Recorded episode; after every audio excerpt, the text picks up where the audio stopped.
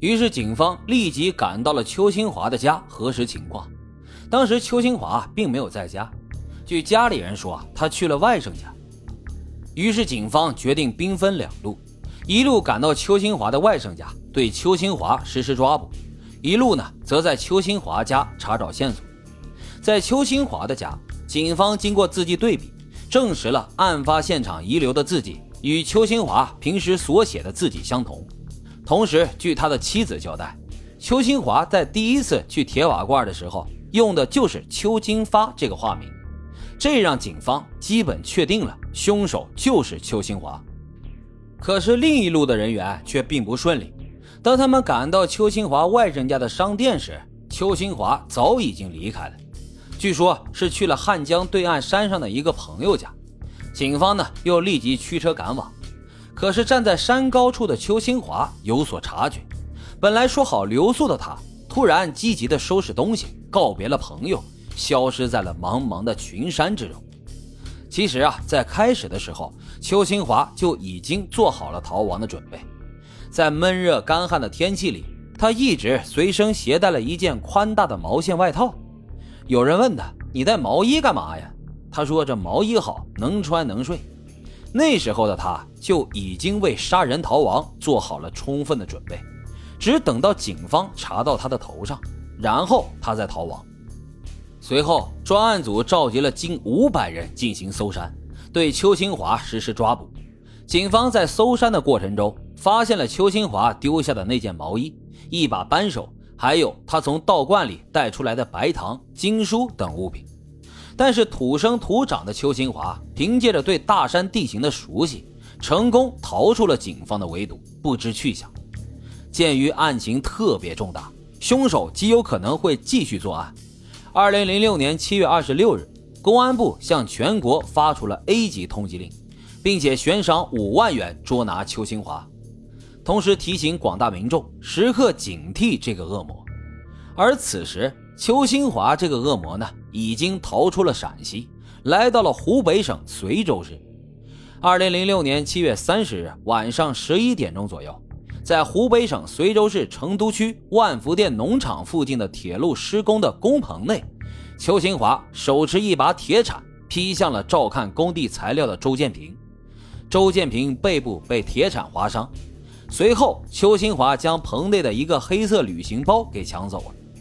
第二天，七月三十一日，邱新华又来到了随州市万福店农场魏岗村二组的村民魏义凯家。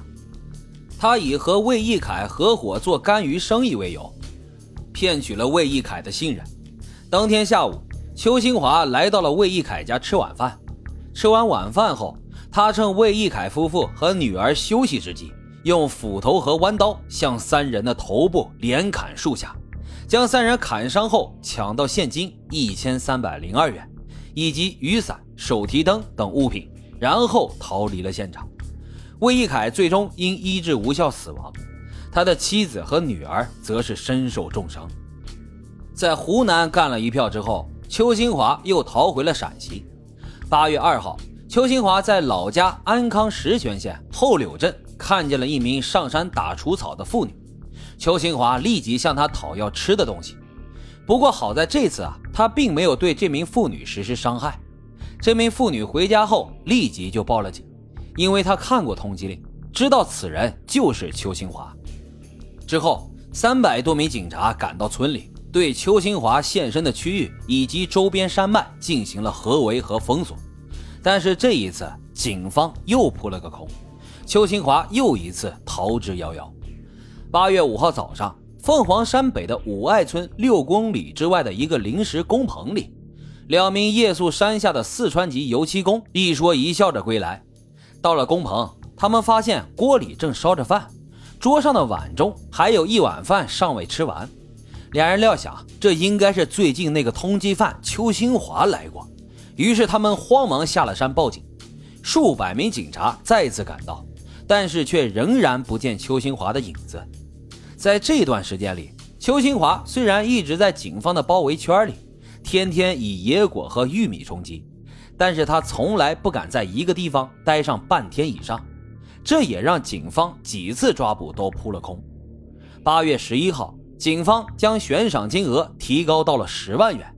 但是啊，又一周过去了，依然没有发现邱新华的确切位置。就在警方绞尽脑汁想着如何抓捕他时，邱新华却是自投罗网。八月十九日晚上八点二十分左右，邱新华返回了他租住的房屋。在他家里，四名刑警已经蹲守了二十二天。当他们听见有人敲门时，立刻就开门冲了过去，在院子里控制住了邱新华。而此时呢，邱新华的家属情绪顿时就激动了起来，他们一拥而上，一边哭叫着，一边撕扯着干警，试图阻止他们对邱新华实施抓捕。邱新华见状，则向家中的亲人大吼：“快拿菜刀，拿把菜刀给我！”但是最终，家属的理智战胜了情感，他们马上就冷静了下来，并未满足邱新华的可怕要求。最终，邱新华被成功抓捕归案。随着审讯，这起特大杀人案的整个过程浮出了水面。